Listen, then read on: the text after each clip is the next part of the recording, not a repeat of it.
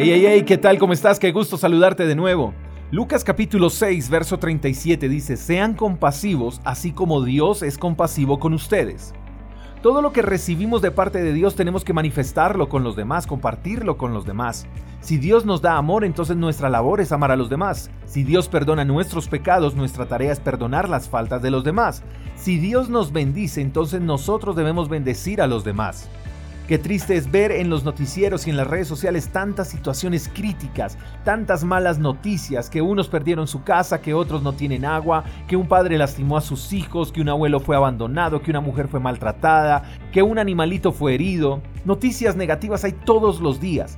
Y ante estas noticias a veces lo que decimos es, tenaz lo que pasa en el mundo, qué falta de tolerancia, qué falta de educación, pobrecito, pobrecita y nos olvidamos de que la Biblia nos enseña ser compasivos así como Dios es compasivo con nosotros.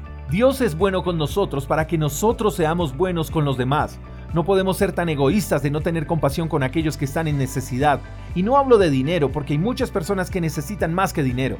Necesitan oración, necesitan un abrazo, una familia. Y nosotros podemos decir, Dios, así como has sido bueno conmigo, por favor sé bueno con los que necesitan. Nosotros tenemos que decir, Dios, ya que tú has sido bueno conmigo, ahora ayúdame a ser bueno con los demás. Esto puede sonar como frase de cajón, pero ¿qué tan cierto es cuando se nos dice que tratemos a los demás como nos gustaría ser tratados? Hay que aprender a ser personas chéveres, amables, personas que sonríen, personas que ayudan, personas que dan, personas que sirven. Se siente bien ser una persona agradable.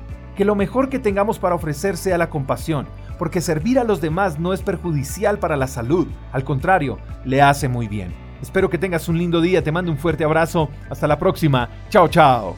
Gracias por escuchar el devocional de Freedom Church con el pastor J. Echeverry. Si quieres saber más acerca de nuestra comunidad, síguenos en Instagram, arroba Freedom Church Call. Hasta la próxima.